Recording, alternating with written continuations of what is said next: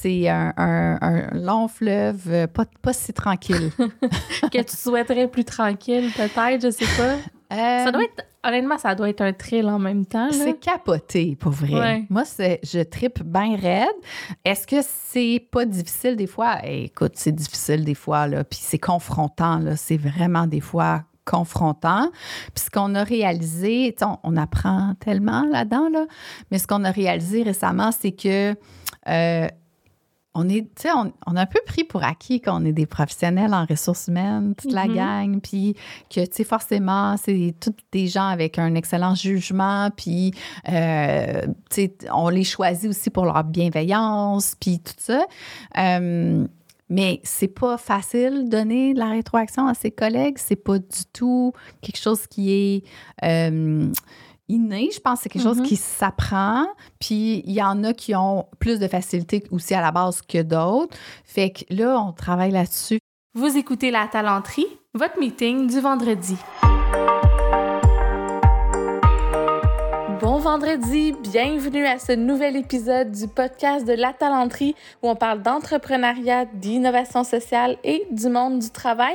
Cette semaine, je reçois pour la deuxième fois Joëlle Vincent, qui est associée fondatrice chez Via Conseil. Via Conseil qui font des, des consultants en fait généralistes en gestion des ressources humaines. Et puis, euh, la première fois qu'on avait reçu Joël, c'était avec son associée Caroline Maranda, que je salue d'ailleurs. On avait parlé à l'épisode 10 d'autonomie au travail.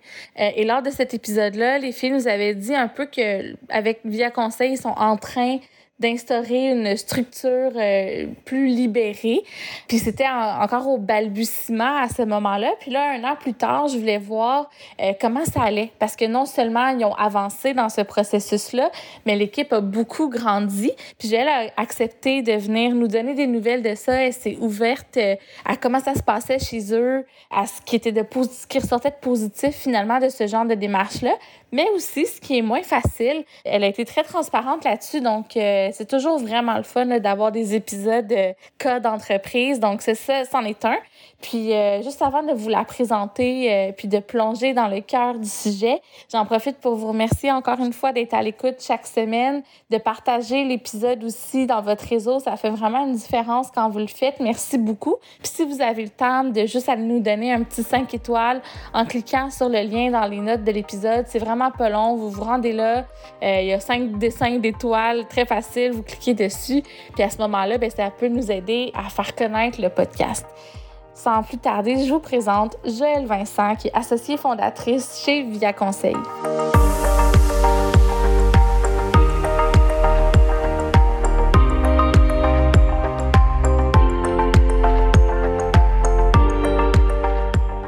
Joëlle? Salut, Sarah! Hey, je suis tellement, tellement contente de te recevoir enfin. J'ai envie de dire, tu es déjà venue au podcast avec Caro, mais ça fait longtemps que je voulais te recevoir euh, en stand-alone pour qu'on ait des conversations plus en profondeur sur tellement de sujets en commun qu'on a qui nous allument les deux. Vous êtes en train de mettre en place. Puis là, le mot, tu me diras comment vous, vous l'appelez, mais une holacratie, entre guillemets. Mhm. Donc, euh, gestion horizontale, structure libérée. Comment, comment vous l'appelez, vous? Euh, hey, c'est une bonne question. Je pense que va falloir trouver éventuellement le terme qui nous convient le mieux, mais euh, pour l'instant, on appelle ça l'entreprise libérée. C'est le terme qui a été le plus euh, utilisé, je dirais, là, quand on a entendu parler de ces structures-là sans patron, si on Mhm. veut, euh, il y a quelques années. Donc, euh, pour l'instant, c'est encore ça.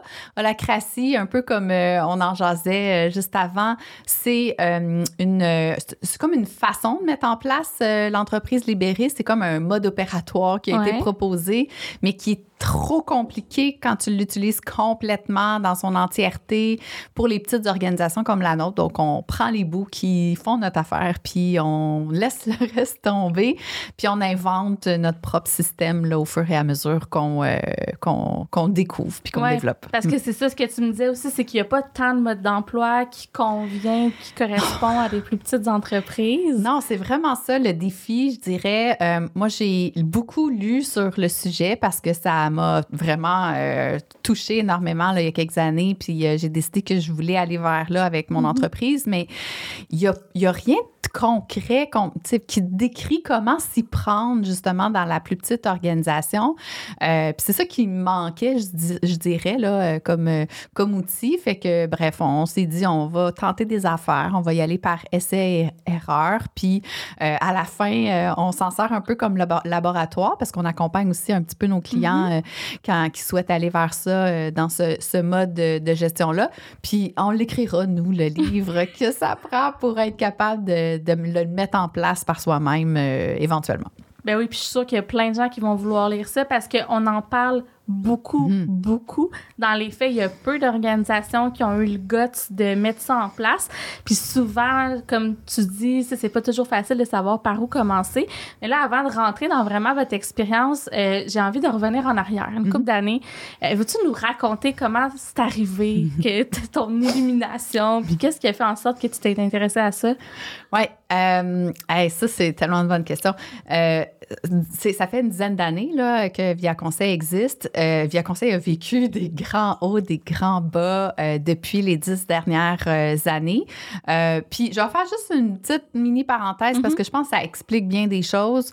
comme je suis quelqu'un, comme tu le sais, qui a un profil de visionnaire, puis je mhm. sais pas, je pense que tu en as même déjà parlé dans un de tes épisodes de, podcast, justement. Avec, en référence à vous, parce que vous aviez fait un épisode là-dessus. Je mettrai le lien. Mais continue. Exactement. Donc, euh, je, suis un peu une hyperactive de projet. J'aime ça, essayer des nouvelles affaires. J'aime pas trop la routine. Fait que euh, j'avais tendance à, à pas être très euh, constante dans, dans ce que je lançais comme idée à l'équipe et tout ça. Puis, ça faisait en sorte que ça devenait vraiment difficile avec l'équipe dans le passé de les garder motivés, mobilisés pour le projet de Via Conseil parce que moi, je m'intéressais aussi à côté à d'autres projets et tout ça. Puis, ça ça, me fait réaliser, en fait, à quel point ben, en fait, je trouvais ça difficile, la gestion d'employés. Mm. Pour moi, ça n'a jamais été quelque chose euh, que, j'ai trouvé, que je trouvais facile, même quand j'étais en entreprise euh, à l'époque, puis je dirigeais un département. Euh, je, je, trouvais ça difficile de faire la gestion parce que tu as besoin d'être, d'être structuré, d'être organisé, de faire des suivis. D'être constant. Je pense que c'est la base quasiment. Exactement. Puis c'est pas mon profil à moi. Fait que dans ma tête, j'étais juste pas faite pour être une gestionnaire mais j'avais une entreprise, j'avais une équipe, puis j'avais pas envie de travailler toute seule. Fait qu'éventuellement, euh, j'ai euh, euh, lu le livre de Frédéric Laloux sur Reinventing Organization. Désolée pour mon accent. Puis c'est très drôle parce que c'est un livre qui est écrit d'abord en français, parce que Frédéric Laloux, c'est un français, mais le titre est en anglais. C'est tellement plus cool. fait que tu le prononces super bien en passant. Bon, bon pas être gêné. fait que j'ai lu ce livre-là, puis j'ai fait Oh mon Dieu, c'est tellement pour moi, ce modèle de gestion-là, parce que euh, j'ai tout le temps dit, moi, que j'aime ça travailler avec des gens qui sont majeurs et vaccinés. Puis ce que je voulais dire par là, c'est des gens qui sont autonomes, qui prennent leurs responsabilités responsabilités, qui n'ont euh, pas besoin d'un plan de match en 16 étapes pour savoir c'est quoi euh, les prochaines choses qu'ils doivent faire, qui sont capables de gérer leur propre projet. Parce que je pas T'aimes pas ça, les faire, les plans de match en 16 étapes? Ben, c'est pas juste que j'aime pas ça, c'est que je suis vraiment poche pour faire ça. Euh, fait que j'avais envie d'avoir ce style d'organisation-là qui me permettait de pas avoir à entre guillemets, gérer les employés. Mm-hmm. Fait que euh, j'ai souhaité mettre en place ce style de gestion-là euh, pour réaliser à cette époque-là, c'était avant l'arrivée de Caroline, mon associée, pour réaliser que ben ça se fait pas juste en décidant que tu veux mettre en place ce style de gestion-là. Ça prend de la structure, faut que tu remplaces les décisions qui sont prises par un éventuel gestionnaire mhm. euh, ou décideur par euh, des processus clairs, des rôles, des responsabilités vraiment bien établis pour pas que les gens se mettent à justement pas savoir quoi faire, puis avoir trop de cordes, puis sentir qu'ils vont se prendre avec. Fait que ça n'a pas marché à cette époque-là, mon affaire, euh, malheureusement. Donc, euh, l'équipe, puis bon, en même temps, j'étais sur d'autres projets. Fait que l'équipe de l'époque, pour plein de raisons, n'est pas restée. Euh, fait qu'il y a eu beaucoup de changements, beaucoup de roulements là, dans la première, je dirais, les premières cinq, six années de vie de l'organisation, jusqu'à l'arrivée de Caroline, qui est une intégratrice, donc qui me complète vraiment parfaitement. Alors là, je lui ai parlé de ce modèle de gestion-là, puis euh, elle était bien d'accord parce qu'elle non plus, elle n'aime pas ça, faire de la gestion d'employés. Euh, pour toutes les parties plus difficiles au niveau, tu sais, donner de la rétroaction, puis euh, avoir à, des fois déplaire, tu sais, mm. tu, peux pas juste plaire quand tu es dans un rôle de gestion. Puis ça, je pense c'est le bout que Caro dirait, ah, ça, c'est plus, c'est moins intéressant pour elle. Fait qu'elle dit, ah, OK, oui, je pense que ça pourrait fonctionner. Mais ça se fait sur une certaine période de temps. Là. Tu peux pas faire ça en claquant des doigts. là, on reconstruisait ensemble l'équipe. Mm-hmm. Euh, fait que les premières personnes sont arrivées, mais pas nécessairement sous ce mode-là. Euh, quand on est arrivé à 5-6 personnes, puis là, tu pourras en témoigner parce qu'on le dit-tu? Ben oui, OK. tu faisais partie de, de, cette équipe-là il y a quelques années euh, de ça, avant que tu, euh, tu Juste partes à ton pandémie. compte. Ouais. Exactement. puis c'est là qu'on a décidé d'en reparler à nouveau, en fait, à, à l'équipe qu'on avait à ce moment-là, de, de, notre intention de mettre en place cette façon de fonctionner-là, qui me beaucoup encore, mais que je sentais que c'était un meilleur moment, un meilleur timing, que le, les euh, astres étaient peut-être un petit peu plus alignés avec l'arrivée de Caro en particulier. Meilleur timing, mais aussi parce que tu avais le soutien et la complémentarité pour le faire. Oui, oui parce que c'est beaucoup de processus. Hein? Puis moi, tu le sais, le mot processus, ça me donne un peu de l'urticaire. Euh, alors que Caroline adore mettre en place des choses qui fait qu'on est meilleur, on est plus efficace. Puis, euh, fait que là, on est à deux, on était mieux équipés pour être capable d'y arriver puis en faire un, en tout cas, on l'espère, un succès. Là. Oui. Mm. Fait que là, vous avez commencé, là, la deuxième fois, ou en tout cas la fois que moi j'étais là, ça a commencé. J'étais en fait à la première discussion, je pense, avec l'équipe chez Caro, si je me, souviens bien, mm-hmm. où vous nous avez annoncé à l'équipe que vous vouliez mettre en place ça. Euh, tu nous as fait écouter la vidéo de Frédéric Laloux. D'ailleurs, je vais mettre ça aussi dans les liens mm-hmm. de la vidéo pour ceux qui veulent vraiment bien comprendre le concept. Là, il l'explique super bien. C'est une conférence d'une heure, je pense. Ah, c'est une heure et quelques, là, quasiment deux. C'est un mais tu sais, entre le livre de 700 pages puis euh, la conférence d'une heure et quelques, si vous voulez euh, être efficace dans votre apprentissage, allez-y avec la vidéo. ça s'écoute super bien, honnêtement. C'est super intéressant. Puis, euh, ben, bref, fait que là, il fallait avoir écouté cette vidéo-là. Puis c'était tout ce qu'on avait un peu comme information. Puis on s'est assis à table. Puis là, vous avez commencé à tenter le terrain. Puis, tu sais, moi, dans ma naïveté de, je sais pas, de fille qui adore ce, ce genre de, de latitude-là, puis ben là, je suis devenue entrepreneur par la suite. Moi, j'étais comme, go, on, on fait ça demain matin. Mais la réalité, c'est que c'était pas le cas pour tout le monde dans l'équipe. Veux-tu en ah parler un peu? Comment... Oui, oui, absolument. Euh, ben, ça a été mon premier de nombreux constats par la suite qui suivront que ça allait pas être si simple que ça. Tu sais, c'est pas un, comme je disais tantôt, un claquement de doigts, puis ah, c'est mis en place.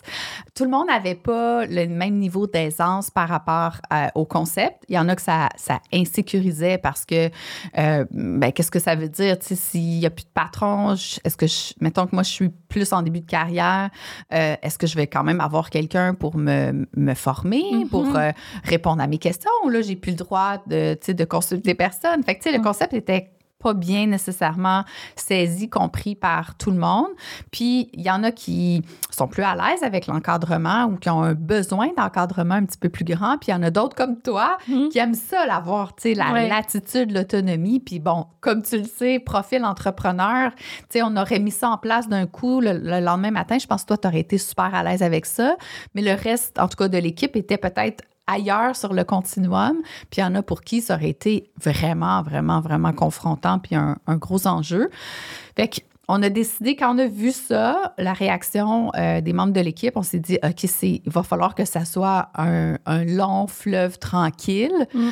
Bon, un des résultats a fait en sorte qu'on a perdu des joueurs en cours de route qui, pour qui peut-être que c'était pas euh, euh, assez rapide, mais en même temps qui était peut-être fait pour, euh, pour l'entrepreneuriat. Je sais pas de qui on parle.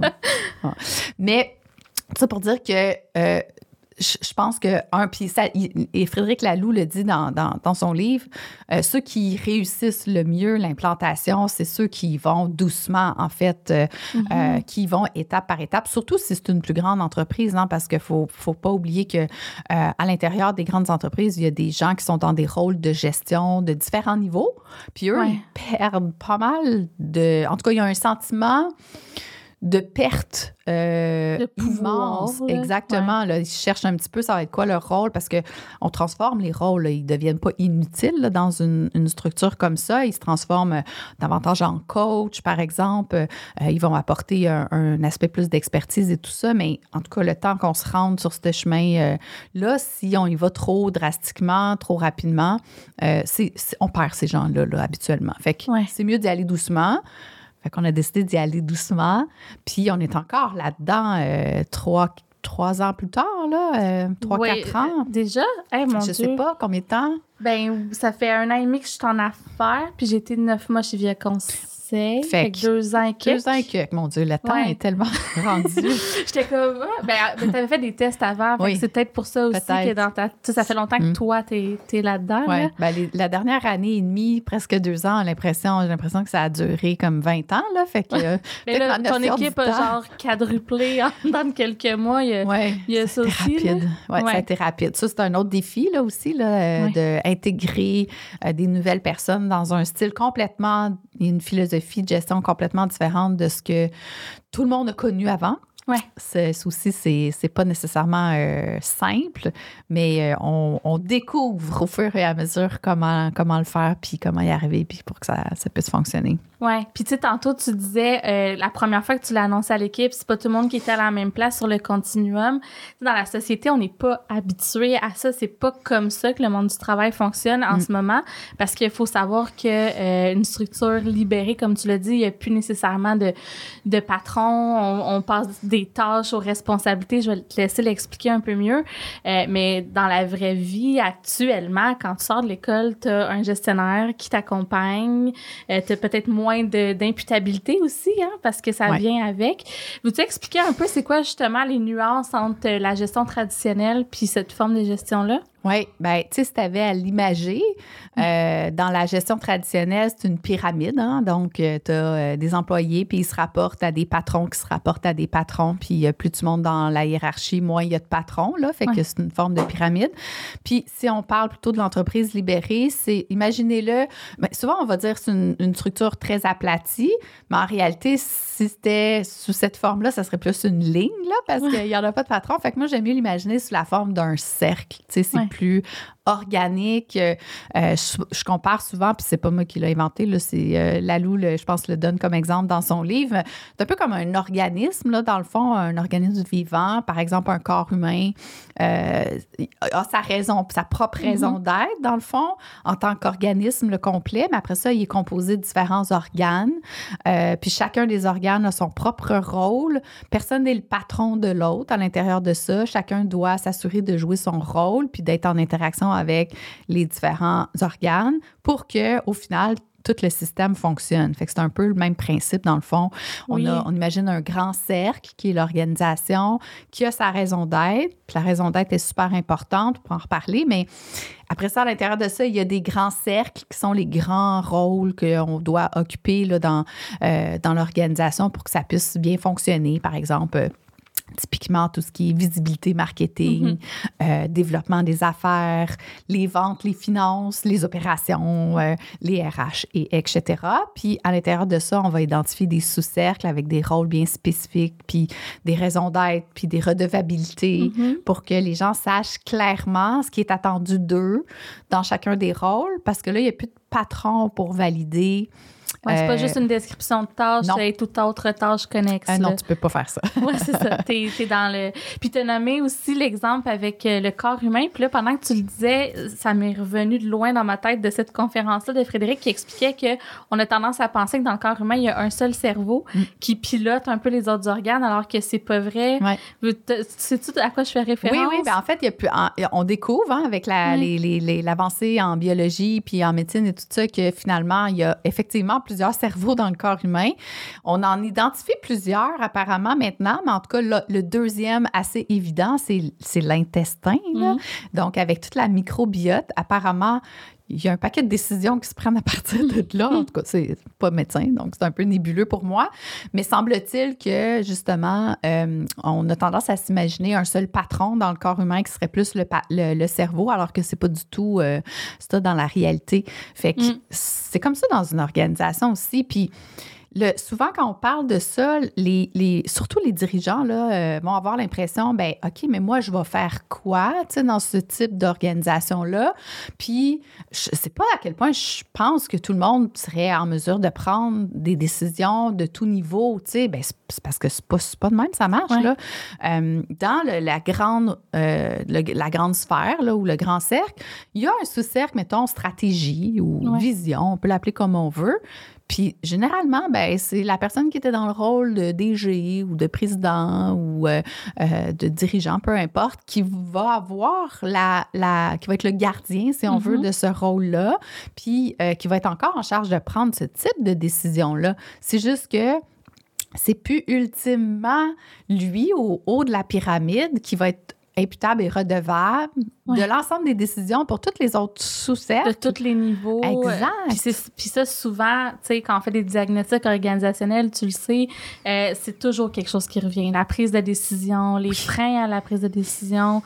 Euh, est-ce que, là, de ce que tu observes, c'est sûr que vous, vous étiez pas beaucoup, mais mettons avec les clients que tu accompagnes, est-ce que ça facilite ça un peu, la prise de décision? Ça l'accélère euh, Ben, oui, parce Ouais. que on a des, deux types d'organisations qu'on, qu'on voit souvent.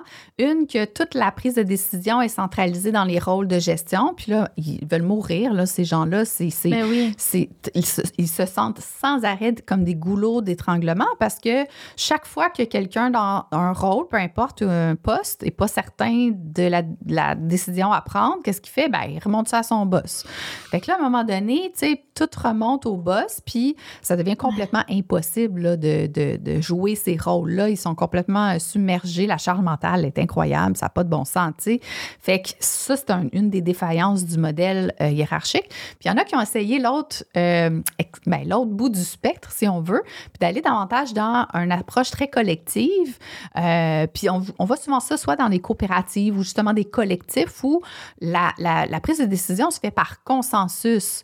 Puis là, c'est l'autre extrême en réalité, c'est que tout le monde doit être d'accord. Mais là, pour arriver à un Ça consensus, arrive jamais dans ben, ça peut être Ouais. long en tabarouette. Là. Fait que là, les Ouais. décisions prennent un million d'années avant d'être prises, puis on n'a plus d'agilité. Mais en fait, dans les deux modèles, on n'a plus d'agilité. Mm.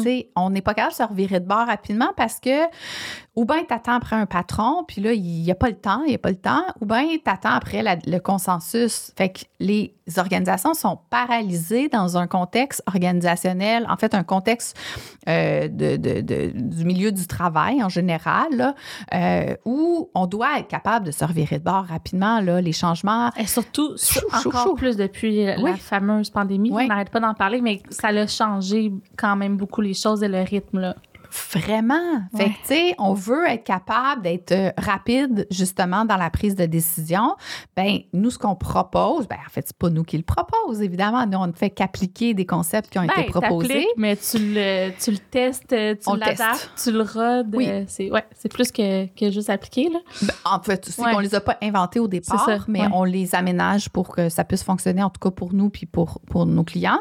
C'est le, le concept plus de, de la prise de décision par consultation. Fait que ce que je dis, là, pour juste euh, rapidement euh, l'expliquer, là, sans prendre trop de temps, ce que je dis à l'équipe, mais que aussi on, on explique à nos clients, c'est que quelqu'un qui est dans son, un rôle, mettons, qui, euh, qui est gardien du rôle, je sais pas, je donne un exemple, là, visibilité, là, tu sais, ma marketing, mettons. Ben, si la personne doit prendre une décision, puis là, elle n'est pas certaine, il n'y a pas de patron, faut qu'elle, tu sais, faut qu'elle prenne Mhm, la décision, mais elle veut pas prendre la mauvaise décision. Fait on s'entend qu'on parle pas ici d'une petite décision facile, là, évidente euh, du quotidien. Là, on parle d'une Pas décision. de la mise en page. Oui, mettons, Ouais. hein, quelque Ouais. chose euh, qui, euh, qui demande une réflexion, puis là, la personne n'est pas certaine. Bien, d'abord, elle doit se référer à la raison d'être.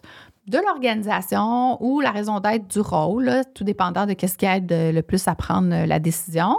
Euh, puis, dans un deuxième temps, elle doit s'assurer d'avoir consulté deux catégories de personnes.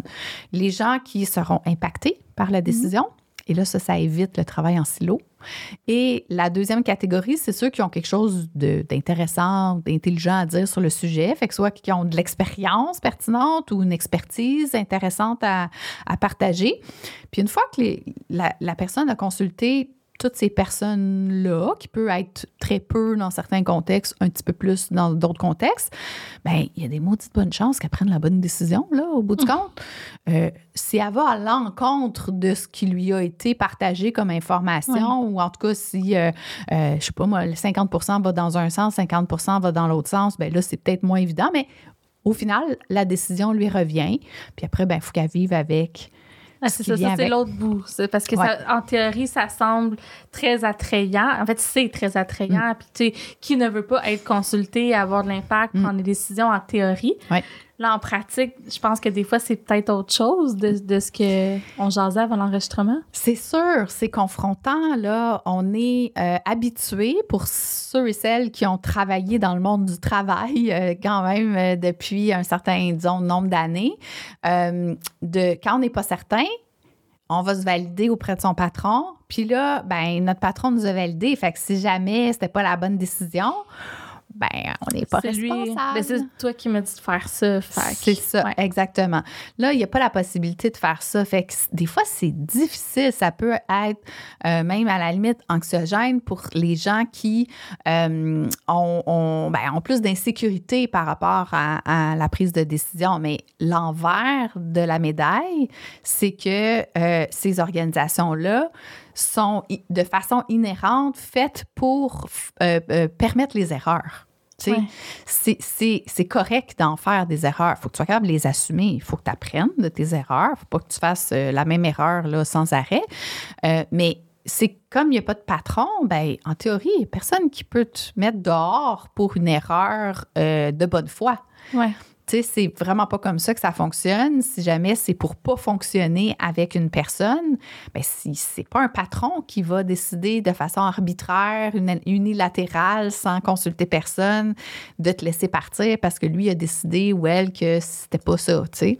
C'est l'équipe, à un moment donné, c'est une décision d'équipe. Euh, Comment ça se passe concrètement? C'est-tu genre les, des gangs qui se forment, puis là, le monde se met contre, contre quelqu'un, puis le met dehors, ou c'est plus structuré? ça, c'est tellement une bonne question, Sarah. tu sais, quand je te disais, euh, avant qu'on commence l'enregistrement, on a tellement l'impression qu'on construit l'avion pendant qu'on vole. Bien, ça, c'est un très, très bon exemple. Euh, puis là, je vais par respect pour plein de personnes qui ont vécu euh, quelque chose de pas nécessairement évident là, dans les derniers mois, pas rentrer dans le détail de, de, la ben situation, ben mais euh, on a eu à le vivre, en fait, euh, une situation où euh, malheureusement, la personne, c'était pas bon fit pour, pour notre organisation, pour plein de raisons.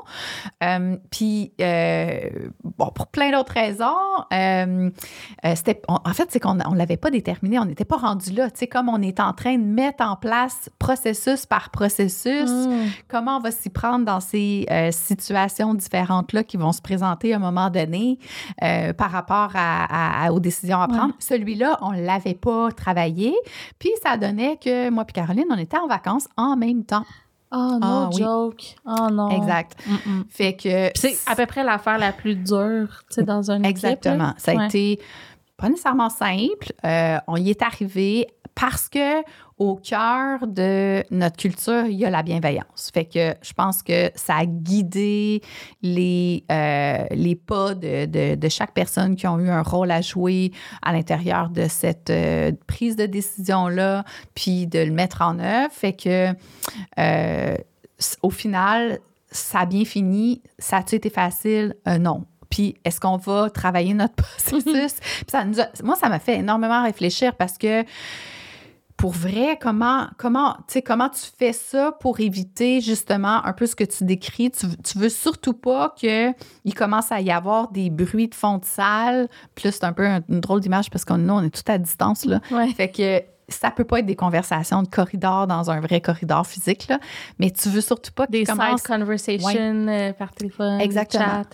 Mais en même temps, tu peux pas non plus tout avoir ces conversations-là dans la face de la Mhm. personne qui, tu sais, fait qu'il y a vraiment une réflexion à avoir sur comment on va pouvoir faire ça. Fait que je suis, je te dirais, je suis dans l'élaboration d'une piste de solution par rapport à ça. Je pense que dans les équipes, parce que c'est aussi, c'est un autre, euh, un autre sujet, éventuellement, euh, on s'enligne vers des, des, des bulles, là, des, des plus petites équipes parce que ça fonctionne mieux comme modèle là, euh, en plus petite équipe, les équipes autogérées. Mais je pense qu'il y aura lieu d'avoir dans les plus petites équipes quelqu'un qui aura quand même un rôle, euh, soit de gardien des valeurs ou quelque chose du genre Mhm. pour euh, devenir un peu le, le, euh, le point de chute, le point Ouais, de pour pas référence. que ça revienne à tout le monde, la Oui. responsabilité de dire on garde ou pas quelqu'un. C'est ça. Entre autres, là, de Ouais. pouvoir euh, centraliser un petit peu la discussion qu'il doit y avoir pour être capable d'arriver à une décision euh, commune d'équipe. Parce qu'on veut Ouais. que ça reste une décision commune d'équipe, mais sans faire en sorte que tout le monde a ces conversations-là pas de façon structurée, là, puis que ça, ça donne des résultats ordinaires. Ouais. Puis juste pour être sûr que j'ai bien compris, là, dans votre cas, quand c'est arrivé, vous étiez en vacances, ça veut dire que l'équipe a réalisé qu'il y avait une action à prendre. Puis ils se sont dit, OK, qu'est-ce qu'on fait? Puis même si vous étiez en vacances, ils ont dit, ben là, sais, faut, faut mettre la personne à la porte. Toi, t'es revenu de vacances, puis ça s'était passé? Non, pas, ta- pas, pas tout à fait. En fait, on, on était en vacances, mais bon, euh, bon c'était l'été pandémique, fait qu'on était bien entendu euh, rejoignable. Moi, j'étais quand même encore. pas trop euh, loin. c'est ça. Fait que, fait que on a été consultés, euh, bien entendu. L'idée était qu'on on a fait partie des discussions là, par rapport à la décision. Je pense qu'il le fallait de toute façon là, dans le processus de consultation qu'on propose. Je pense qu'on avait quand même quelque chose euh, d'intéressant aussi à contribuer et à proposer, euh, Caroline et moi. Par contre, on pouvait pas le, le- le mettre en œuvre. D'habitude, c'était nous qui avions ces discussions-là avec les personnes euh, Ouais. visées.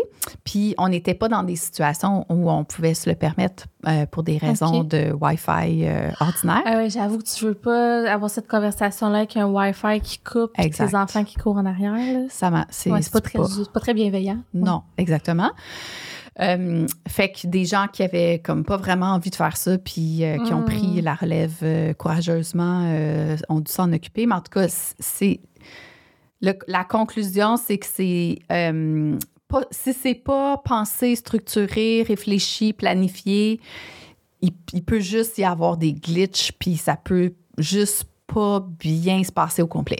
Ouais, ça doit être difficile pour beaucoup de monde, Ouais. euh, dans, le- ben pour tout le monde Ouais. impliqué. Là. Ouais. Fait que, ouais, ben merci de, de partager ça. On rentrera pas plus dans les Mhm. détails comme tu l'as dit, mais j'aimerais ça qu'on parle aussi de- du processus d'embauche. Ouais. Parce que là, j'imagine qu'il y a ça aussi parce que tu veux, euh, on a dit, ah, ça, ça paraît très bien en théorie, Mm. c'est un super concept, mais le vivre, c'est autre chose. En même temps, il faut que tu le fasses rayonner pour être sûr que les gens qui, a- qui joignent l'organisation ont envie de joindre ça. Ouais. Y a-tu un disconnect entre les attentes, la réalité? J'aimerais ça t'entendre sur, euh, sur ça. Oui, euh, ben, c'est un des processus qu'on est en train de mettre en place euh, en étant autant qu'on le peut, le moins impliqué possible, Caroline et moi. Le processus d'embauche, justement.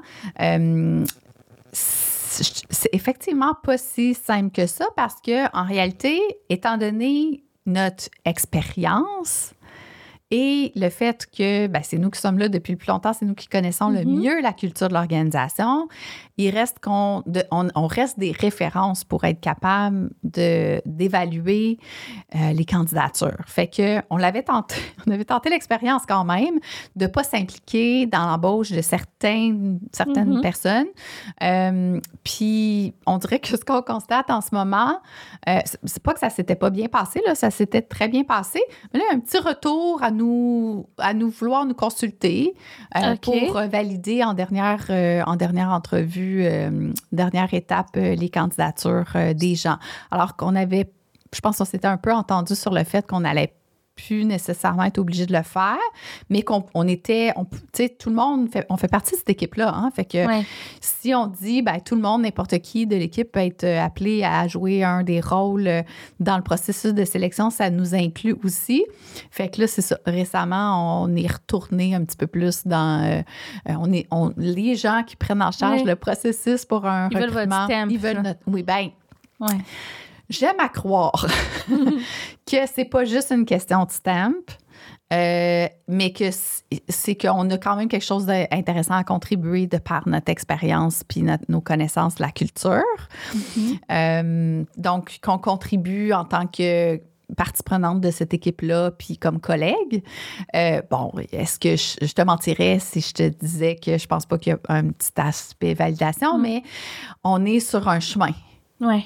Qui s'installe. là, en- Puis, tu sais, on est un chemin. En, en fait, on est. C'est pas vrai. Le chemin, il est en arrière. En avant, c'est des longues herbes.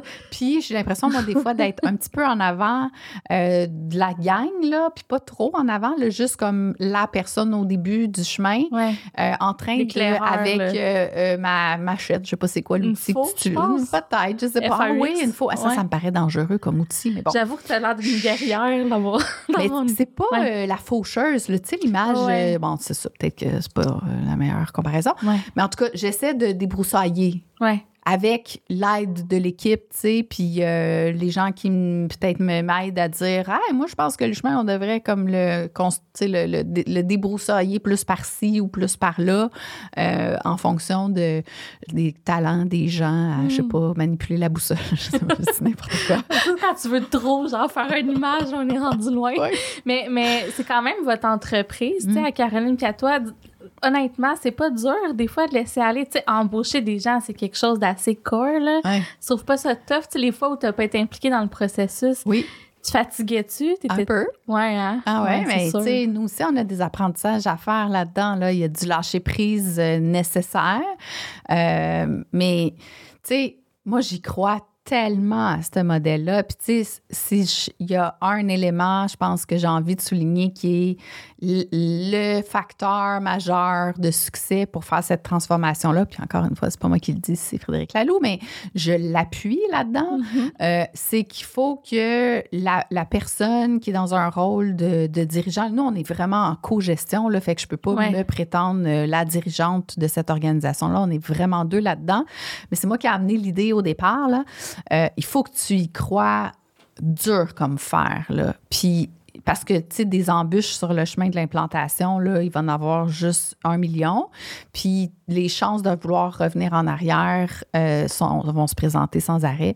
Fait que moi, j'y crois tellement fondamentalement que euh, malgré les doutes, malgré les difficultés, malgré les- le fait que des fois, c'est vraiment pas facile Ouais. de laisser aller, puis de l'envie de m'impliquer. Là, puis là, on parle du processus de sélection, là, mais on pourrait parler du processus de rétro aussi, des fois. euh, parle-nous-en donc. euh, ben, on est à notre, je sais pas combien de moutures de, de notre programme de rétro. Puis euh, c'était le fun, on en parlait juste avant parce qu'on avait fait notre dernier modèle un petit peu quand tu étais dans l'équipe. Mhm. là, on avait fait le tour de table, puis on avait demandé à chacun ce qu'il souhaitait comme euh, programme de rétro. Puis à l'époque, certaines avaient dit ben moi, ça pourrait être n'importe qui dans l'équipe qui me donne euh, ma rétro, alors que d'autres avaient dit, ou la majorité, je pense, avait dit Ah, on aimerait quand même encore que ça soit Caroline et Joël. Fait que moi, en étant un peu pressée des fois d'envie, puis avoir envie d'aller vite pour mettre en place des choses, j'ai fait comme Ah, OK, j'aurais aimé ça qu'on soit toutes prêtes à aller vers quelque chose de différent, tu sais, qui s'approche davantage du modèle où on n'est pas des patronnes. L'équipe n'était pas prête. Fait qu'on a mis un modèle en place de programme de rétroaction ou d'évaluation de la performance pour ceux qui euh, sont plus habitués à ce terme-là, qui ressemblait un petit peu plus, en- qui était quand même à mi-chemin, là, je dirais, entre un programme traditionnel puis programme plus euh, qui tend vers l'entreprise libérée, mais c'était encore moi puis Caroline qui livrait les messages. Puis là, ben récemment, euh, dans notre... euh, plan d'action, si on veut, plan stratégique, on avait vraiment identifié qu'il fallait revoir ça, parce que, tu sais, ben, premièrement, c'est plus juste réaliste d'une façon ou d'une autre, parce que... Vous avez progressé aussi de toute façon. Ben, L'équipe a grossi, vous avez progressé.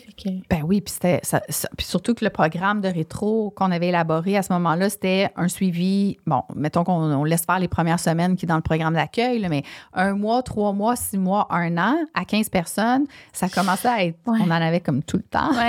fait que c'était un peu difficile à réaliser.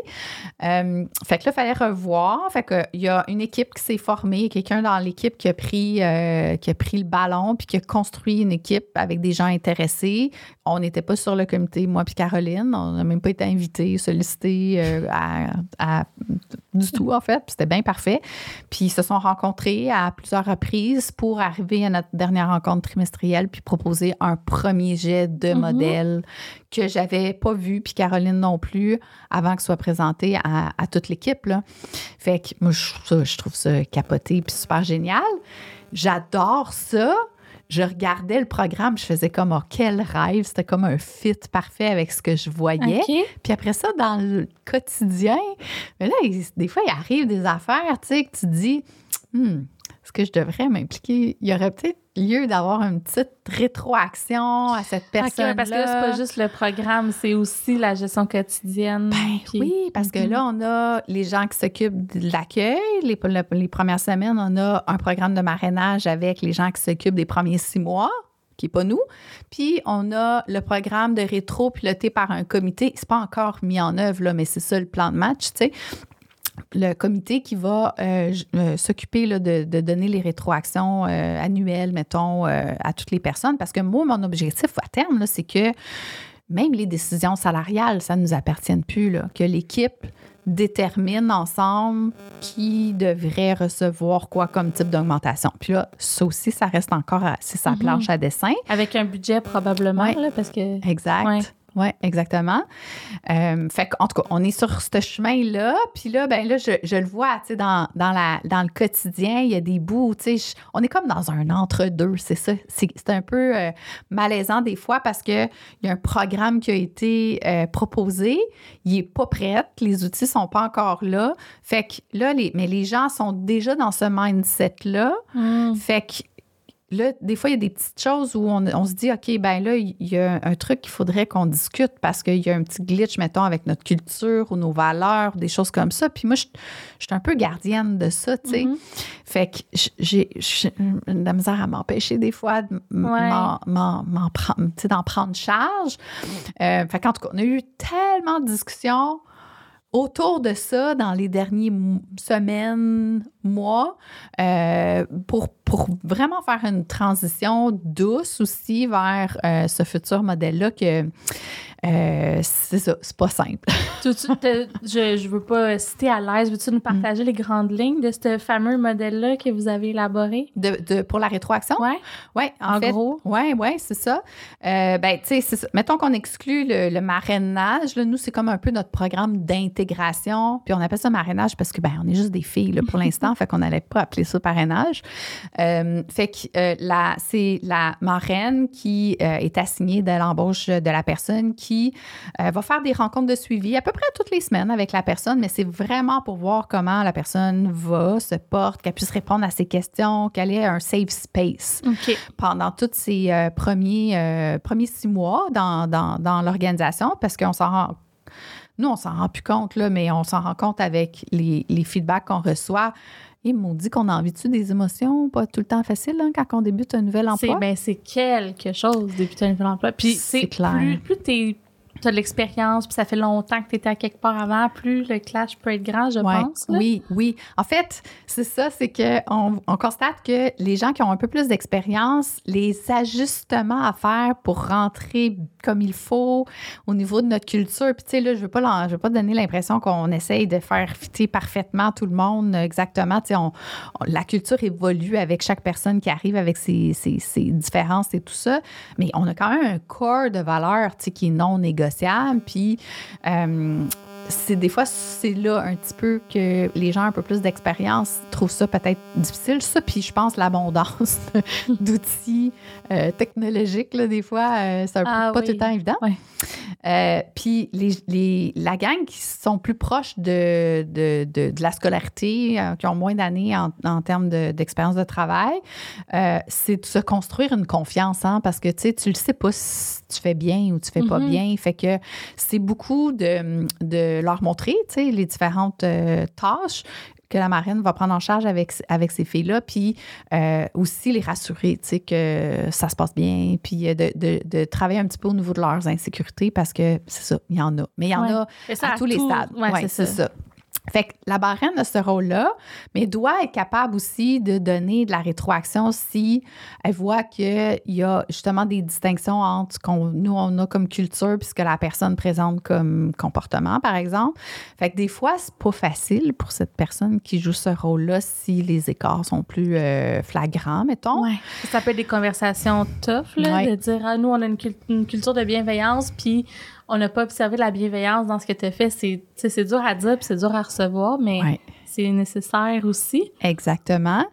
Euh, fait que euh, c'est là où je trouve ça difficile de ne pas m'impliquer. Ouais. Fait que, en tout cas, en ce moment, on, on- on est dans un hybride. Fait que ça m'arrive encore euh, de le faire, Caroline et moi. Euh, puis après ça, juste pour compléter sur, euh, sur le programme, euh, ben, quand ça fait six mois, ben là, la personne, elle embarque, si on veut, plutôt sur le programme plus de rétro, tu sais, général pour l'évaluation annuelle, si on veut. Fait qu'on on sait qu'on a, un- on fait un petit point avec les gens quand même après, à six mois. Puis après ça, ben, c'est ça, c'est une fois par année. Quand tu Euh, dis on, excuse, Ben l'équipe ben, en fait, c'est le bout qui n'est pas clair. OK. Là, pour l'instant, ma compréhension, hein, parce que moi aussi, je suis en train d'essayer de comprendre ce qui est proposé par, euh, par l'équipe. Euh, je pense que c'est vraiment la marraine qui fait ce ce point-là après six mois. Euh, Puis là, après ça, c'est ça. Ça embarque par le comité, le comité de, de, de rétroaction qui va être formé chaque année, je pense au mois de septembre, avec des nouvelles personnes et aussi des personnes qui étaient dans le comité de rétro l'année précédente pour qu'il y ait pour que ça soit pas tout le temps les mêmes personnes qui fassent ce job-là, mais aussi pour qu'il y ait quand même une certaine continuité puis un transfert de connaissances. En tout cas, c'est ce qui est proposé à cette étape-ci. Euh, je pense que c'est un 4-5 personnes, puis euh, qui, vont, euh, qui vont déclencher le processus, dans le fond.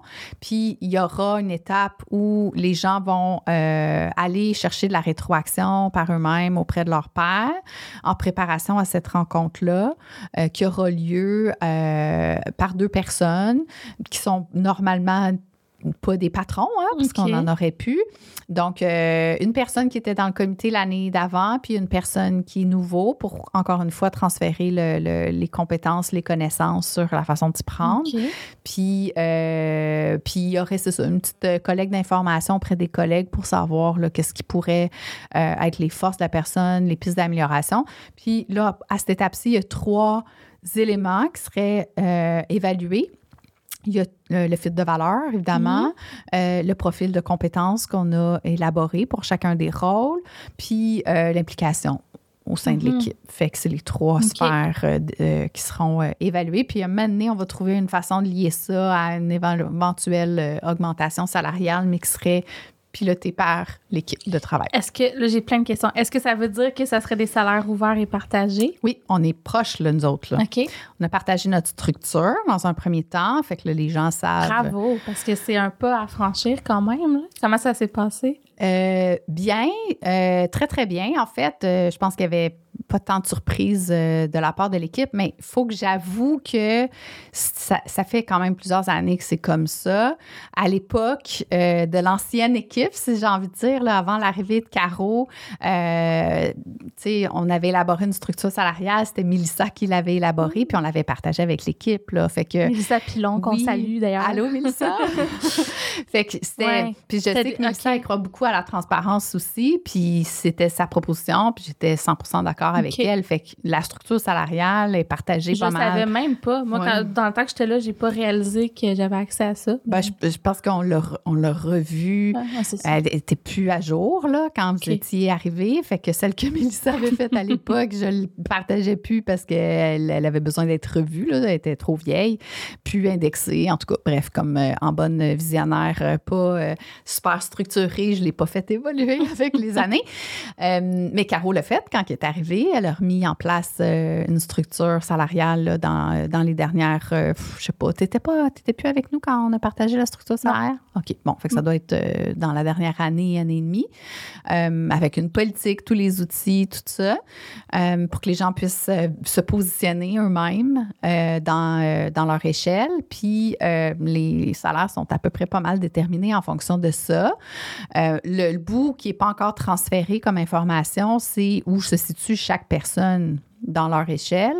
Euh, mais, tu sais, ça aurait pas été logique qu'on ne partage pas euh, la structure au complet parce que comme nous, c'est pas mal une suite logique. Tu arrives comme analyste, mettons, dans l'équipe. euh, ton, ton but à travers les années, c'est euh, de te rendre au dernier niveau. Là. Fait que c'est juste logique qu'on partage, je pense, euh, notre, ouais, mais notre il y en a beaucoup des films qui fonctionnent comme font ça. pas. qui- non. Bon. Fait que, euh, quand même. Hmm. Mais tant mieux. Mais là, ça, mais vous êtes quand même là, il faut vous rendre à l'extrême parce que si Ouais. c'est l'équipe qui détermine les salaires, ça veut dire qu'il faut savoir les gens sont où, Ouais.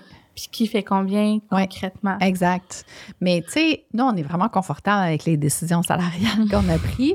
Les- le, le bout où c'est le moins évident, c'est quand tu embauches quelqu'un. Tu sais, tu te fies juste à son Ouais. background puis à ce que tu as perçu. Fait que souvent, les, les plus grands réajustements ont lieu à la première révision après l'embauche parce que c'est là que tu peux vraiment positionner la personne dans son échelle? Tu sais, es-tu vraiment en, en développement ou finalement est déjà dans la pleine contribution? Ou en tout cas, bref, euh, tu connais les, euh, Ben oui, les zones. les zones. Per-. Alors, euh, puis toute l'équipe connaît les zones. On fait ça dans la vie, pas mal, la rémunération. Fait que ils savent comment se positionner. Ils savent comment positionner, je pense, pas mal aussi les collègues avec qui ils travaillent régulièrement. Fait qu'on pense bien que tout le monde va être capable de faire cet exercice-là. Il faut définir la démarche, là, bien entendu. Mais oui, euh, d'ici, je te dirais, là, on en a parlé avec l'équipe. On pense pas qu'on va être prêt pour janvier cette année d'avoir un outil tout prêt, là, parce qu'il faut que le programme de rétro soit attaché. Puis après ça, il faut que la, la- toute l'espèce de matrice ou en tout cas la Mm. méthode qu'on voudra utiliser pour euh, pouvoir y arriver puis faciliter le travail de l'équipe pour faire Ouais. cette décision-là ne sera pas attaché. Fait que moi, je vise 2000, janvier 2023. Là, fait que pas cette, pas ce- cette ré- révision-ci qui s'en vient, parce que nous, on est en l'année calendrier, fait qu'on fait ça en La janvier. prochaine.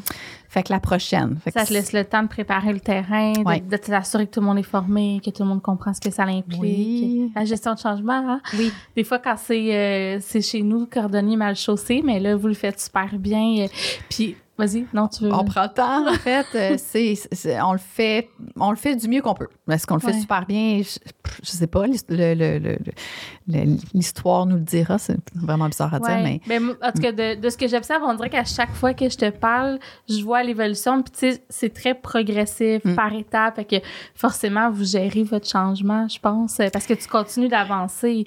Ben, on n'a pas le choix, en fait, de le faire lentement aussi, en même temps, comme ça. Pas juste pour faciliter le changement, mais juste parce que ça prend du temps. Puis ça, c'est peut-être l'autre affaire que j'ai envie de prévenir les gens, c'est que ça demande vraiment beaucoup de temps Ouais. à mettre en place parce que c'est beaucoup de discussions. Tu sais, juste faire l'exercice des rôles, et des redevabilités, tu peux pas faire ça tout seul dans ta... Non, c'est avec l'équipe. dans- Oui, il faut que tu le fasses avec l'équipe. Le- les, les programmes, faut que c'est l'équipe qui les développe. Fait que, tu sais, tout le monde met énormément de temps là-dedans. Euh, puis, tu sais, au-delà de ça, on a un travail à faire. Là. Fait Ouais. que on le fait à petite dose. Parce que là, vous avez des clients. Tu sais, en plus, une firme conseil, on le sait, là, c'est des up and down Mm. de, de, de pics de- d'occupation. Les mandats, les clients, c'est toujours la priorité. Fait Ouais. qu'il faut que tu continues à maintenir le fort en même temps que tes priorités restent les clients. Oui, euh, exactement. Fait que Ouais. c'est ça. C'est, euh, c'est, c'est un, un- un long fleuve, euh, pas, pas si tranquille. que tu souhaiterais plus tranquille, peut-être, je sais pas. Euh, Ça doit être honnêtement, ça doit être un thrill en même temps. là. C'est capoté, pour vrai. Ouais. Moi, c'est, je tripe bien raide. Est-ce que c'est pas difficile des fois? Eh, écoute, c'est difficile des fois, là. Puis c'est confrontant, là. C'est vraiment des fois confrontant. Puis ce qu'on a réalisé, on, on apprend tellement là-dedans, là. Mais ce qu'on a réalisé récemment, c'est que euh, on est, on, on a un peu pris pour acquis qu'on est des professionnels en ressources humaines, toute la Mhm. gang, puis que, tu sais, forcément, c'est tous des gens avec un excellent jugement, puis, euh, tu sais, on les choisit aussi pour leur bienveillance, puis tout ça.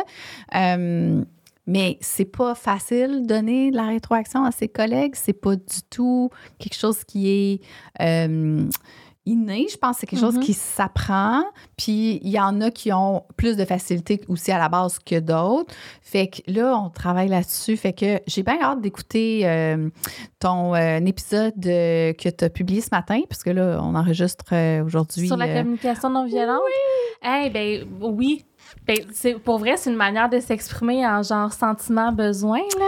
ouais. Mais ouais. Ben, Ah, En bon. fait, on s'est dit en équipe euh, qu'on avait Ouais. besoin d'une formation de mise à niveau tout le monde sur comment donner de la rétroaction de façon bienveillante dans un contexte d'entreprise où il n'y a pas de patron. Là. On- non, pas besoin d'apprendre comment donner de la rétroaction employeur à employé. Là. Ouais. On a besoin de mettre à- un peu tout le monde à niveau sur comment tu donnes la rétroaction à tes collègues. Ouais, parce que là, t'es d'égal à égal. C'est sûr, cet, cet épisode-là va t'intéresser. Puis il y a aussi avec Julie Gouin puis Sophie euh, Gadouri, euh, on a parlé de feedback. OK. Puis, en tout cas, il y a des affaires intéressantes dans la posture de coach versus gestionnaire, mais oui. Il y a tellement à, à Oui. apprendre de plein de monde. Je pense que c'est des sujets qui se parlent beaucoup, mais Mm. justement, tantôt, quand tu parlais de votre processus de rétro qui était fait, juste que les gens réalisent, ça veut dire que peut-être quelqu'un qui a 15, 20 ans d'expérience arrive dans votre organisation. Puis là, ben, sa rencontre annuelle, annuelle c'est peut-être, je sais pas, quelqu'un qui a 4 ans d'expérience, puis une nouvelle qui est là depuis peut-être un an, qui a joint le comité. Donc, elle a en face d'elle deux collègues qui sont. En, plus, en début de carrière. C'est ça. Puis que Ben- c'est eux qui donnent la rétro. mais c'est pas peut-être, ça va être beaucoup ça, parce que Ouais. on- dans l'équipe, forcément, on a plus de gens euh, qui ont un peu moins d'années d'expérience que celles qui en ont un peu plus. C'est une question de fonctionnement. là. Notre Ouais. modèle d'affaires fonctionne comme ça. On a des chargés de projet qui ont plus, euh, plus d'années euh, d'expérience au total, mais ils travaillent avec plusieurs analystes sur leurs projets qui en ont beaucoup moins. Fait que c'est sûr, c'est sûr que ça va arriver. Puis ça arrive déjà parce que dans, dans le marrainage, euh, c'est en ce moment des gens qui ont un certain niveau d'années d'expérience, mais on embauche aussi des seniors qui en ont Mhm. beaucoup plus qu'elles. Puis ces gens-là, en ce moment, reçoivent de la rétro dans leur programme de marrainage du premier six mois par euh, des gens beaucoup moins expérimentés. Fait que c'est très, ça peut être très confrontant. Puis ça demande probablement beaucoup d'humilité de part et d'autre parce que il y a Ouais. une manière de faire ça aussi, tu Mm. sais, de, de, de pas être arrogant. En tout cas, je suis sûre que vous, vous, vous en parlez déjà, mais même à ça, même quand tout le monde est bien intentionné, j'imagine que ça crée des, Ouais. Des petits disconnects, là? Exactement. Fait qu'on a l'impression qu'on est toutes en train de, je sais pas, travailler énormément et apprendre énormément puis développer notre euh, intelligence émotionnelle, Mhm. notre maturité aussi émotionnelle. Puis c'est là qu'on se rend compte que on n'a pas le choix d'ajouter quelques éléments à nos euh, critères d'embauche euh, qu'on n'avait pas avant, on, on ciblait, on a une culture très forte, là, mais on ciblait, des, les fits avec nos valeurs, la bienveillance, toutes ces choses-là. Mais là, dans un contexte d'organisation comme ça, tu n'as pas le choix d'avoir des gens qui euh, ont à la fois euh, de l'empathie, c'est sûr, mais une capacité, euh, une certaine diplomatie, tu pour être capable de la donner, la rétro, de façon adéquate et bienveillante. Puis d'un autre côté, pour celle qui la reçoit, qui est tout le monde, hein, Ouais. euh, euh, d'avoir cette capacité-là d'introspection et de remise en question. Et ça, là, Ouais. C'est pas acquis cela, tout le temps. est pas tout Ouais. le temps facile, tout le temps, effectivement. Ça, comment tu mesures ça? Honnêtement, comment tu mesures ça dans un processus d'entrevue? Ben là, on est en train de se poser la question, fait que je te reviendrai à un moment donné. avec- que tu sais, quand tu, tu rentres en relation avec des gens, même, mettons, un amoureux, tu sais, c'est long avant de, de grasper cet aspect-là. C'est tellement profond, tu sais, je suis capable de me remettre en question. Euh. Exact, ouais. Mais c'est comme un peu essentiel. Hmm. Je sais pas, je sais pas si on va trouver une façon de le mesurer dans le processus de sélection où on devra arriver à la conclusion qu'il faut qu'on le voit aller dans, dans l'action, puis euh, et on va mettre une pin là-dedans, puis c'est sûr que j'aimerais ça, en fait, si ça tente que tu reviennes, tu sais, ponctuellement. Déjà, c'est le deuxième épisode où on en parle un mm. petit peu, mais tu pourrais revenir dans quelques mois ou un an, puis on pourrait se faire un, genre de suivi. Euh, ça me ferait tellement de plaisir. ton histoire, que maintenant, on les mettra bout à bout, puis on fera un résumé. En tout cas. Ça serait carré. ouais, vraiment. Puis y a-tu d'autres défis, euh, mettons, qui te viennent en tête, là? On t'en a nommé vraiment beaucoup. Euh, y a-t-il d'autres difficultés? Tu sais, vos clients, mettons, ils perçoivent ça comment? Est-ce qu'ils savent? Est-ce que vous en parlez avec eux? Quand ça se prête, euh, des fois, c'est pas quelque chose qui les intéresse. Là. Je pense qu'il y a. tu sais, on, on, travaille avec beaucoup, beaucoup, beaucoup, beaucoup d'OBNL. Hein. C'est euh, quasiment, euh, sinon plus la moitié de nos clients. fait que eux, c'est souvent un fit naturel, cette philosophie-là. Puis ça se décline beaucoup dans notre mode d'accompagnement de nos clients aussi. La façon qu'on est en équipe, on est comme ça aussi avec nos clients. Tu sais, on, on, est, on, on est très comment dire, humble. On n'arrive pas avec. Euh, nous, on connaît la réponse. On, on, on, collabore avec notre mm. client pour euh, faire émerger la réponse, là, euh, puis les bonnes façons de faire. Fait que je pense que hum, des fois, des fois c'est intéressant d'en parler parce que je pense que ça les fait réfléchir aussi à eux, ce qu'ils ont envie de mettre en place dans leur organisation. Des fois, des fois, c'est pas pertinent, mais ça, ça, ça change rien pour eux, dans le fond. Mais tu sais, parce que je me dis, mettons, vu que toi et Caro, vous vous impliquez pas dans tout, est-ce qu'il y a des fois des situations où le client, il s'attend à parler au boss, entre guillemets, puis là, dans le processus, vous êtes pas là? Est-ce que mm. ça l'a créé ou tu as l'air de dire non? Pas non, vraiment? non, pas vraiment. Euh, ben, en fait, quand on attribue une équipe de projet à un, client, en réalité, la plupart du temps, il y a quand même quelqu'un d'expérimenté. Euh, euh, qui travaille, on travaille en équipe, là, donc euh, quelqu'un d'un peu plus expérimenté avec quelqu'un euh, qui est plus dans un rôle d'analyste. Fait qu'on évalue le besoin de niveau d'expérimenté, d'expérience nécessaire en fonction du projet, en fonction du client. mais on leur présente l'équipe de projet dès le départ. Fait qu'il n'y a pas de surprise nécessairement. Puis non, c'est, c'est drôle, ça me fait penser à ça, mais je pense pas que ça fasse une grande différence pour les clients euh, qu'on accompagne. J'avoue qu'on les choisit un peu aussi, nos mm-hmm. clients. Fait que euh, un client qui souhaiterait avoir quelqu'un sur son projet parce que la personne a un titre, ça serait comme un drôle de fit. Ouais, ou tu sais, moi, je pensais au processus de développement d'affaires, par exemple, où tu es très, très impliqué mm-hmm. parce que c'est une de tes grandes forces. Je me disais, est-ce que les gens sont comme déçus que tu t'impliques pas, que tu checkes pas par en arrière, que, tu sais? Ben, tu sais, quand on fait, parce que le développement des affaires, qui est comme euh, l'étape où, euh, où la visibilité, qui est faire connaître l'organisation, puis une fois que le besoin rentre ou le lead rentre, si on veut, euh, il y a une prise de besoin qui se fait. Fait que c'est vrai que c'est encore beaucoup, moi puis Caroline, qui en fait, mais de moins en moins, c'est de plus en plus les gens dans l'équipe aussi qui soit participent à la rencontre ou qui prennent en charge cette mm-hmm. étape-là. Le client ne s'attend pas nécessairement à ce que ça soit moi ou Caro qui soit sur le projet, mais ils s'attendent à ce que la personne qui était là à la prise de besoin soit sur le projet. Fait que c'est sûr que si on a été, nous, en charge de cette étape-là, Caroline et moi, ben, on va rester quand même présente dans le projet dans une certaine mesure. Euh, puis des fois, c'est pas nous la chargée de projet quand même euh, parce que ben, on en a vraiment beaucoup euh, à travailler en même temps. Fait que souvent, on a une chargée de projet qui va être là. Nous, on va être là plus pour le rôle conseil stratégique. Puis il va y avoir la personne qui va jouer le rôle d'analyste aussi qui nous accompagne là-dedans. Fait que c'est pas rare qu'on ait trois sur un projet client, mais qu'on nous, on va jouer un rôle un peu moins prédominant en termes de, temps. Mm-hmm.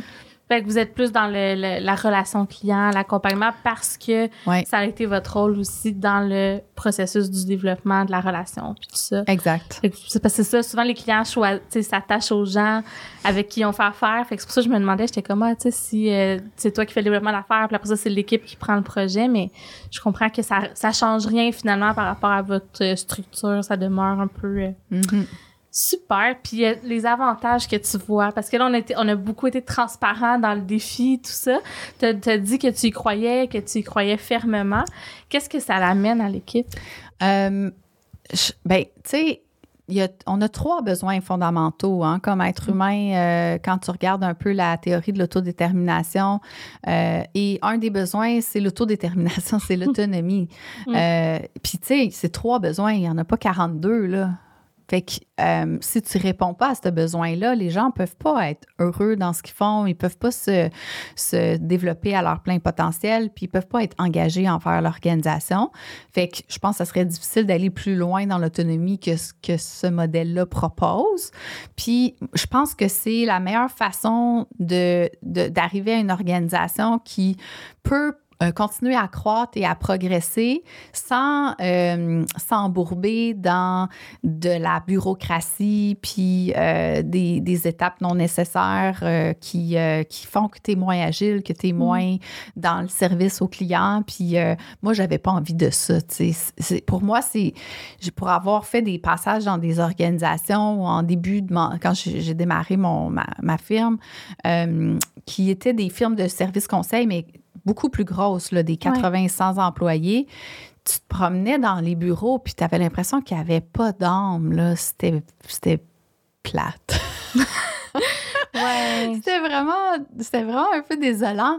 Fait que je, je souhaitais pas ça. J'avais pas envie de reproduire ce modèle-là.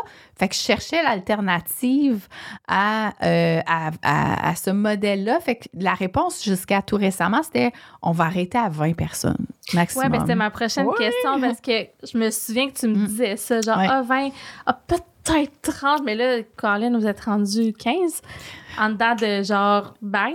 Fait que là, je me disais, est-ce que tu as revu un peu ça? Ça te donne-tu le goût de grandir plus? Ben, euh, euh, c'est ça. J'ai comme revu un peu ma vision parce que euh, on a quand même.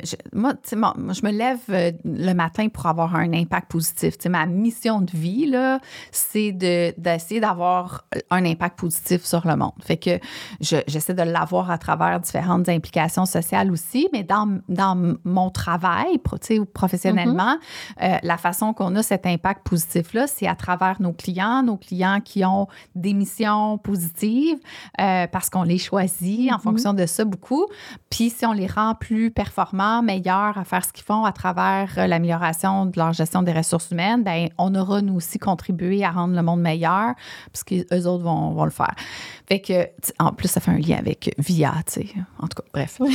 euh, ça pour dire que euh, j'avais pas envie qu'on s'arrête si. Puis, tu sais, nous, on s'est pas fixé d'objectif, là, de dire euh, en 2023, il faut qu'on soit rendu à tant de millions de chiffres d'affaires. Pas envie de faire ça non plus. J'ai envie que ça soit très organique. Si les besoins des clients continuent à être là, on va continuer à grandir. À un moment donné, si ça stabilise, ça stabilisera.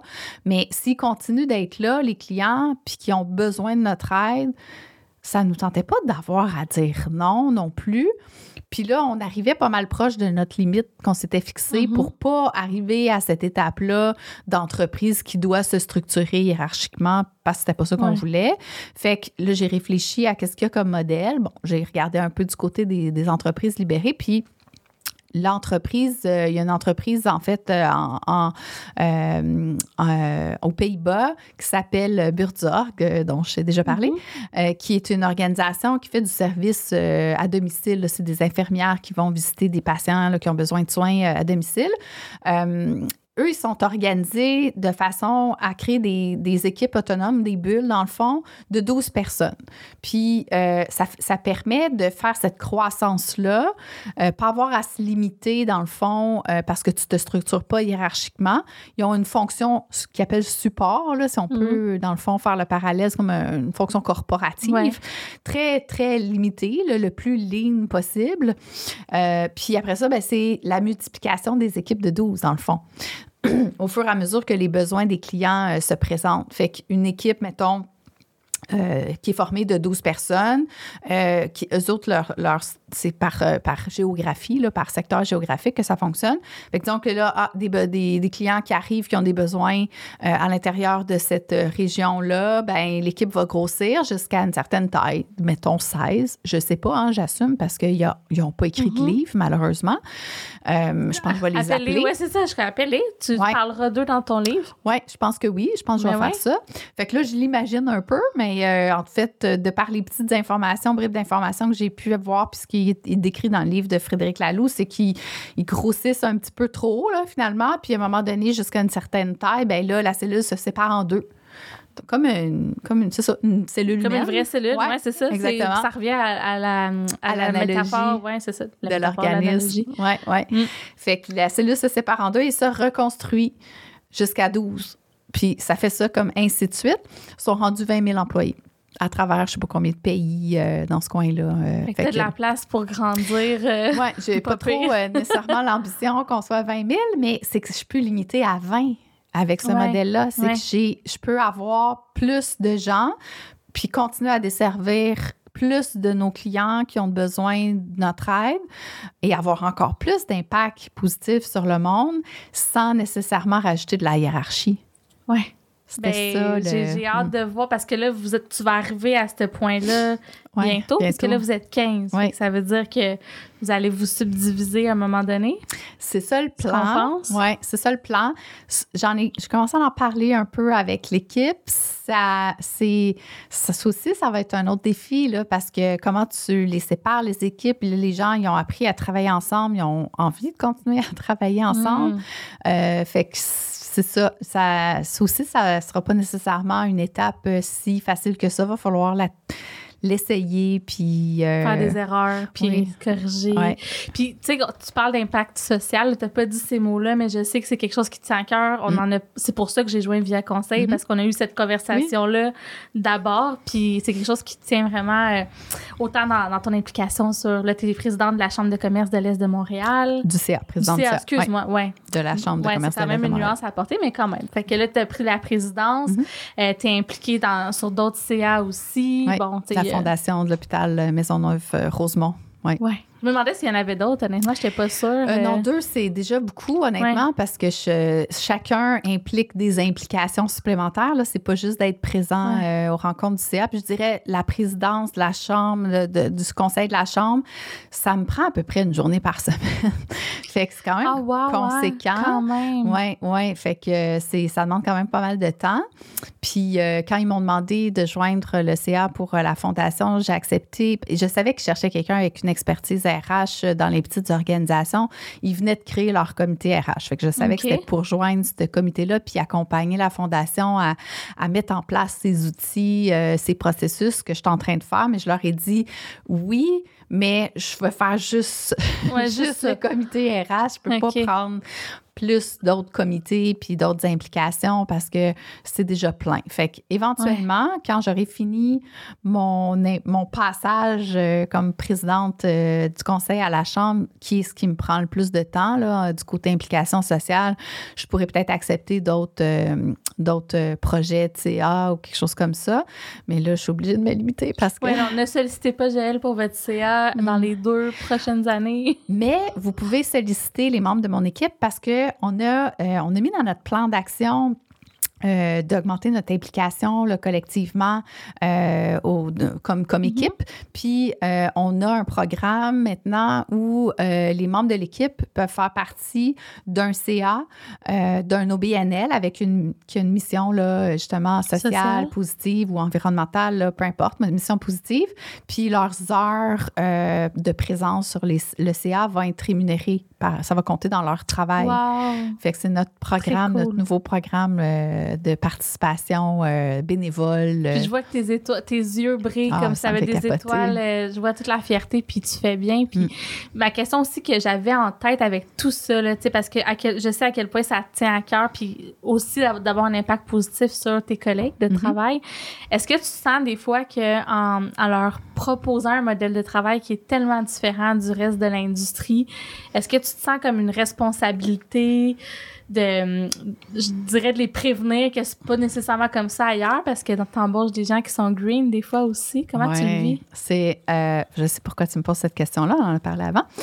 euh, ben, c'est drôle, hein, parce que justement, récemment, on avait une, rencontre où on parlait là, euh, de, de, ces changements-là qu'on est en train de mettre en place puis d'opérer dans, dans l'équipe. Puis on demandait aux gens comment ils se sentaient dans tout ça. Puis euh, on a, tu sais, nos, nos analystes, en fait, qui sont des filles qui sortent surtout, sais, soit du bac ou de la maîtrise, puis euh, que c'est un peu leur première expérience de travail euh, en professionnel en, en RH. Puis euh, pour elles, c'est tout à fait naturel, là, ce qu'on vit. C'est, c'est, ça semble être euh, plus facile, euh, je pense, euh, à, mettre en place, à intégrer. euh, il y a peut-être un effet générationnel aussi, je pense. euh, tu sais, cette génération-là euh, a ces attentes-là d'être consultée, impliquée dans les décisions. Puis, euh, euh, je pense qu'ils se sentent euh, plus. euh, c'est un fit plus, plus facile, je pense. Puis, ils n'ont pas connu non, non plus la, Il n'y a rien la- à défaire. Oui, Ouais. c'est exactement. Contrairement à, à nos plus récentes embauches de, de consultantes avec plus d'années d'expérience, il y en a pour qui c'est un fit naturel parce que c'est ce qu'ils auraient souhaité puis qui était peut-être moins des fits dans la structure hiérarchique habituelle. Mais il y en a d'autres qui ont pris des plis là, importants euh, à fonctionner de cette façon-là. Puis là, oui, on a des. C'est ça, il faut sortir notre fer passé là, puis les Mm. faire euh, ensemble, collectivement et avec la personne, euh, euh, des plis euh, qui ont été euh, mis comme ça depuis un certain temps. Mais c'est ça, nos nouvelles, euh, les analystes. Des fois, je me pose la question si on devrait les prévenir que s'ils vont travailler dans une organisation, parce que tu sais, on s'attend pas à ce que tout le monde reste avec nous euh, jusqu'à la fin des temps, là. On aimerait bien ça, là, mais c'est Non, pas mais tout la temps ça, réalité, c'est que des fois, les, les gens ont envie de changement, envie de de faire autre chose, c'est ça. Ouais. Euh, puis là, je me demande s'il faut les prévenir que ce qu'ils vivent, c'est pas tant ça la vraie vie. En tout cas, pas ce qui se vit dans la très vaste majorité des organisations. Puis à quel point ça peut être un, un choc pour elles euh, Ouais. de vivre ça. Parce que euh, là, c'est. hum. Je pense, en tout cas, je, je sais pas, je suis pas dans leur peau, mais j'ai l'impression que ça, ça peut être un choc plus fort encore parce que là, t'avais plein d'autonomie, plein de latitude. Tu t'es habitué à ça, puis là, t'arrives avec plus de hiérarchie. Je pense que ça doit être encore plus dur que de faire comme Ah, ben là, Mm. j'ai plein d'imputabilité. Pas pour enlever rien au fait que c'est difficile de, Ouais. Pour les personnes qui ont plus d'expérience, mais en tout cas. Oui. Euh, ouais, je, c'est, drôle. C'est une réflexion que j'ai eue a quand même plusieurs années quand je travaillais avec le, le Centropole roulant. Je les salue, Oui. je les aime tellement. Euh, j'ai été sur leur CA, mais j'ai été, euh, avant d'être sur leur CA, euh, leur consultante là, pour mettre en place des, euh, des, des outils euh, chez eux. Puis euh, eux fonctionnaient déjà beaucoup comme ça. Le programme de rétro, il, il- il ressemble un petit peu à ce que j'ai décrit qu'on est en train de mettre en place. Puis il y avait plein de façons de fonctionner comme ça qui étaient très euh, décentralisées dans la prise de décision et tout ça. Puis je leur disais souvent, parce qu'il il y, y avait une mission là, de, de- de développer des professionnels justement pour pouvoir euh, aller euh, ensuite prendre d'autres postes ailleurs et tout ça. Puis je, je leur disais souvent, mais là, c'est parce que ce que vous vivez, là, c'est pas ça la vraie vie, là. C'est pas ça le- le- le- la, la encore, réalité. en tout cas. En tout cas, ça Ouais. l'était encore moins. Il y a 10 ans, là. Ça l'était Oh, encore wow, moins à ce moment-là. Puis il me regardait bizarre. On leur disait, pourquoi tu dis ça, Joël? Fait que là, je le vis maintenant dans mon organisation où est-ce qu'on développe ces nouvelles professionnelles-là avec ce, ce mode-là. Peut-être que ça, va juste faire en sorte qu'on va répandre davantage de bonnes nouvelles, je sais pas, mais des fois, je me demande quel genre de choc ça pourrait être pour elles si euh, on leur offre pas ça dans un futur défi professionnel, effectivement. Ouais, fait que peut-être des conversations à Mm. avoir, réavoir. Tu vas le voir aussi avec l'expérience, puisque là, c'est pas arrivé encore, si Non. je comprends bien, Exact. qu'une euh, plus jeune ou plus green quitte l'organisation. Fait que quand ça arrivera, ben, tu verras ce que ça a Mm. donné. Peut-être des fois, on se fait des peurs pour rien, puis Peut-être, je sais pas. On s'en reparlera là, Oui. à notre prochain rendez-vous. tellement. Hey, merci énormément, Joël. C'était super intéressant. Merci de ton ouverture, de ta générosité. Je suis convaincue qu'il y a beaucoup de monde qui vont euh, t'appeler ou te poser des questions parce qu'il n'y a pas beaucoup de cas d'entreprise euh, qui arrivent. Que je vous invite à, oui, appeler Joël, mais aussi l'équipe de Ouais. Via Conseil au grand complet parce que tu n'es pas seul là-dedans. Vous êtes une belle quinzaine. Je vais mettre d'ailleurs les liens pour suivre euh, vos réseaux sociaux, votre site Internet, toute la patente. Vous avez un podcast aussi qui s'appelle un... inst- Ça s'appelle-tu encore un instant innovant? Oui. D'ailleurs, inspiré par, en fait, c'est vraiment toi qui l'as designé de cette façon-là. ouais. Fait que Ouais. merci. Mais c'était pas mon nom, par exemple. Je pense que c'est Alice qui avait trouvé le nom du podcast. Ah oui, c'est Oui. Alice qui avait trouvé le nom du Oui, podcast, t'as raison. Fait que, Ouais. euh, on va inviter les gens à suivre euh, vos prochains épisodes qui sortiront sûrement. Ça fait un bout là, que vous n'avez pas publié. Nous, non? on est à un par mois. On n'a pas euh, nécessairement euh, le même rythme. Je, je t'admire tellement, Sarah, de pouvoir faire ça une fois par Ouais, semaine. non, c'est vraiment de la job. Là, je Ouais. commence à capoter. mais j'adore ça, tu sais, faut... Puis j'ai. Charles aussi, là, qui, qui m'aide, puis ça l'aide parce que le studio est dans mon sol, Oui. tandis que vous, vous venez ici Mm. enregistrer... c'est un tout autre ordre d'engagement. Mais bref, j'invite les gens à vous suivre. J'ai hâte de savoir la suite. On se tient au courant. Ah, merci tellement Ouais, de l'invitation. J'étais vraiment, vraiment, vraiment heureuse de pouvoir Oui. te revoir. Juste Puis on a d'autres jaser. sujets aussi. là, on a parlé de dans un an, mais on, on reparlera d'impact social ensemble puis du rôle des entrepreneurs là-dedans. là. Je sens qu'on n'a pas exploré ce sujet-là encore. Salut à Caro en particulier qui était là la première fois. Je la réinviterai elle aussi pour avoir son point de vue parce que je suis convaincue que C'est différent. ouais, c'est sûr qu'à vie d'autres choses, vous êtes tellement différentes. Que- puis bonjour à tout le reste de l'équipe, mes Ah. anciennes collègues et celles que je ne connais pas. Certainement. Merci, Sarah. C'était vraiment, vraiment un grand plaisir. Pareillement. Bye bye. Bye.